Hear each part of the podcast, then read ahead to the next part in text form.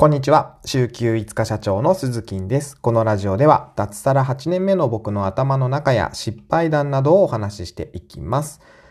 はい。ということで今日はですね、うんと、えっ、ー、と、なんだっけ？あ、そうそう。えっ、と、相手の心をわしづかみにする3つの話し方というお話をしていきたいなと思っております。はい。えっとですね、僕はですね、脱サラ8年目になるんですけども、最初の方はですね、お客さんとこう自分のサービスの説明をしたりする期間、えー、期間、えー、時間？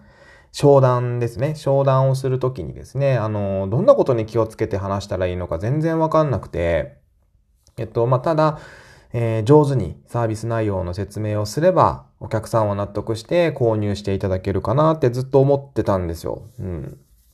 でも全然違って、マジで。あの、全然制約もらえないんですよ。びっくりですよね。どんだけこう、準備したん、したと思ってるんだ、こっちはと。ね、声を大にして言いたかったですけども、いや、そんなことはね、お客さんには関係なくて、ね、お客さんが、えっと、購入を決めるきっかけってなんだろうなって、こう、いろいろ探してたんですよ。そう、お客さんと話をしながらね。で、えっ、ー、と、僕が行き着いた3つの方法っていうのがあるので、ちょっとそれを皆さんと、えー、シェアできればなと思っております。はい。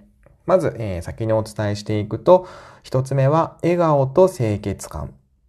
2つ目は共通点を探す。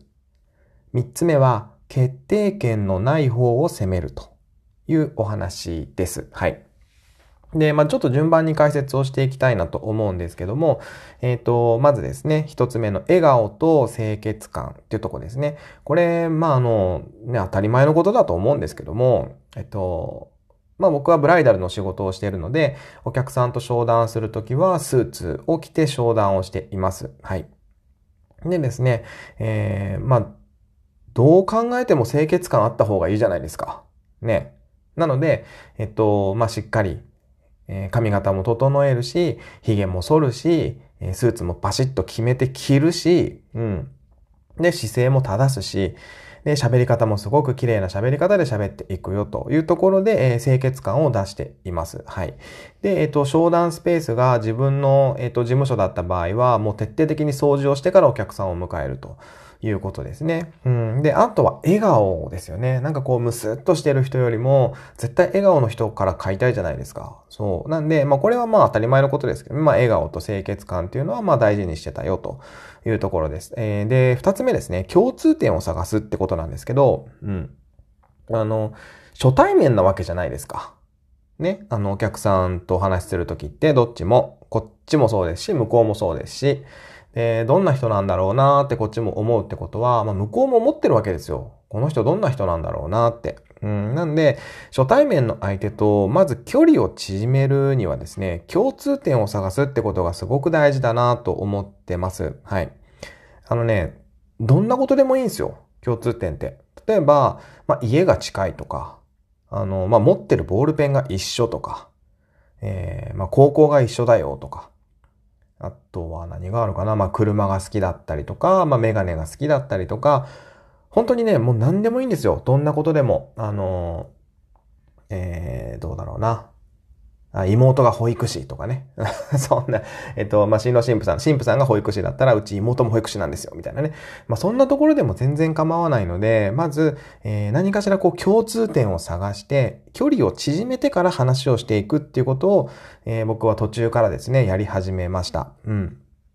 で、えー、これをやるようになってからですね、制約率っていうのがぐんと上がりましたね。やっぱり、その最初はお互いにもう不安な状態でお話をして、この人本当に信用できるのかなとか、あの、ここのサービス本当に大丈夫なのかなと思って話を聞いてくれてるわけなんですけど、それがね、共通点を見つけることによって、よりね、こう親近感が湧くんですよ、お互いに。なので、こっちの話も真剣に聞いてくれますし、うん。あの、ものすごく重要なことだなと思ってます。共通点を探すってことは。うん、で、えっと、まあ、三つ目ですね、え、決定権のない方を攻める。これちょっとよくわかんねえなって思う人たくさんいるかなと思うんですけど、これ僕もね、最初は全然違いました。あの、新郎新婦さんどっちが決定権持ってんのかなと思って、こう話をしながら、えー、聞いていくとですね、いろいろ話を聞いていくと、あ、この二人は新婦さんが決定権持ってるんだなとか、あ、この二人は新郎さんが決定権持ってるんだとかっていうのが分かるようになってくるんですよ。うん。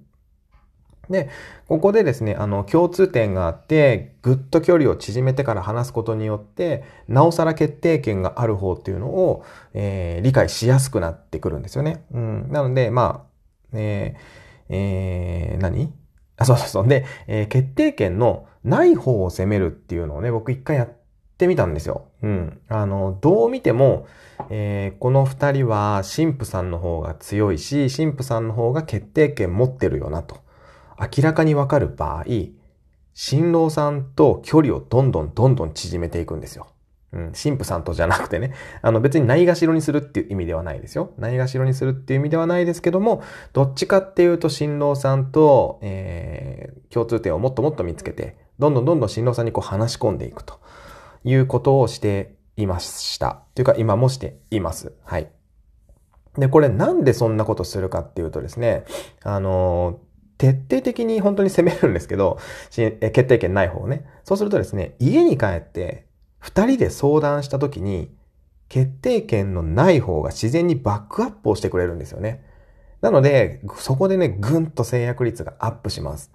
えー、まあ具体的に言うとさっきの話で言うと、明らかに決定権が神父さんにある、えー、お二人とお話をするときに、もちろん神父さんにもしっかり説明しますが、新郎さんにとにかく、えー、好きになってもらうように話すんですよ。まあ共通点もそうですしね。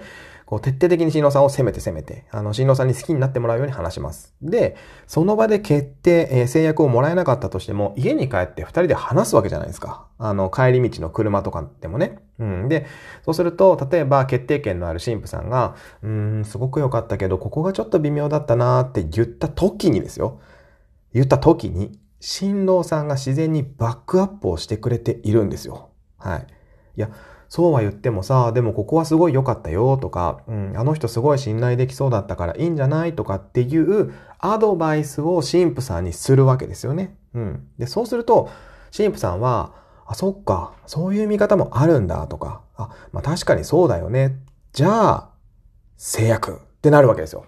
うん、これね、僕も最初すごい間違ってました。決定権がある方をもう徹底的に攻めて、決定権がない方っていうのはもうほんとね、あの、言ったらもうないがしろにしてるみたいな もうほったらかしいぐらいの感じだったんですよ、最初の方はね。うんでも、やっぱりこの決定権がない方を攻めるっていうことをするようになってから制約率が上がったので、これね、あのー、なんかこう対面で自分の商品を説明するときに、えー、相手が二人であればね、相手が二人。僕の場合はその結婚式の仕事をしてるんで、もちろん二人なんですけど、で、新郎新婦っていう形なんで、えっと、まあ、お互いにね、こう、親密な関係でもあるっていうところもあって、これが自然に使えて、うまく使えているのかもしれないですけども、まあ、同じような場面ってね、たくさんあると思うんですよ。まあ、家を買いに行ってったりだとか、まあ、車買いに行ったりだとかっていうところも、やっぱね、夫婦とかカップルで買いに行ったりもする。カップルで家は買わないか。カップルでは買わないな。あの、まあ、夫婦だとね、まあ、家買いに行ったり、車買いに行ったりするときって夫婦で行くわけじゃないですか。まあ、そういうときに使えるんじゃないかなと、あの、勝手に思ってます。はい。勝手に思ってます。はい。あの、もしね、使ってみたい場面があれば、ぜひ一度使ってみてもらえると僕も嬉しいかなと思います。はい。ということでですね、えー、今日は相手の心をわしづかみにする3つの話し方というお話をさせていただきました。また次回の放送でお耳にかかりましょう。バイバイ。